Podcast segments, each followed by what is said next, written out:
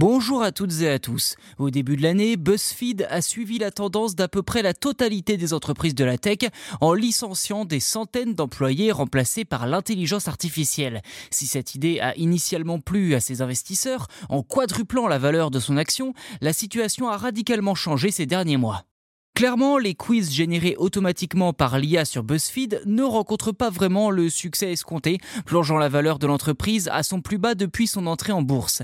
Si l'IA n'est pas la seule raison derrière l'interminable chute de BuzzFeed, elle ne l'a certainement pas ralenti. Le PDG de BuzzFeed, Jonah Peretti, avait initialement présenté ce changement comme un outil au service de ses employés. Sauf qu'au final, l'IA les aura remplacés. Rapidement, cette dernière s'est mise à produire une infinité de quiz sans salaire ni intention de se indiqué une aubaine pour l'entreprise.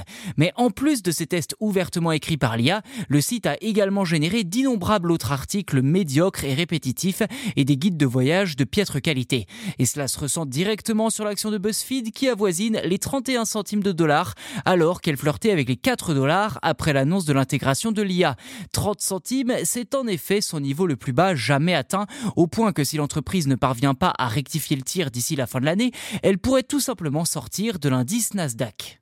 Mais pour être pleinement honnête, la chute de BuzzFeed n'est pas seulement due à l'IA. En effet, la valeur en bourse de l'entreprise n'a presque connu que la baisse depuis son introduction en 2021.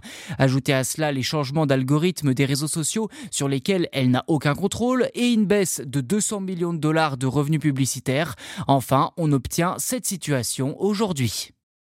Voilà pour cet épisode. N'hésitez pas à vous abonner au podcast si ce n'est pas déjà fait sur votre plateforme d'écoute préférée. C'est gratuit et en plus vous serez les premiers informés lors de la sortie des futurs numéros. Merci encore pour votre soutien et je vous dis à très vite.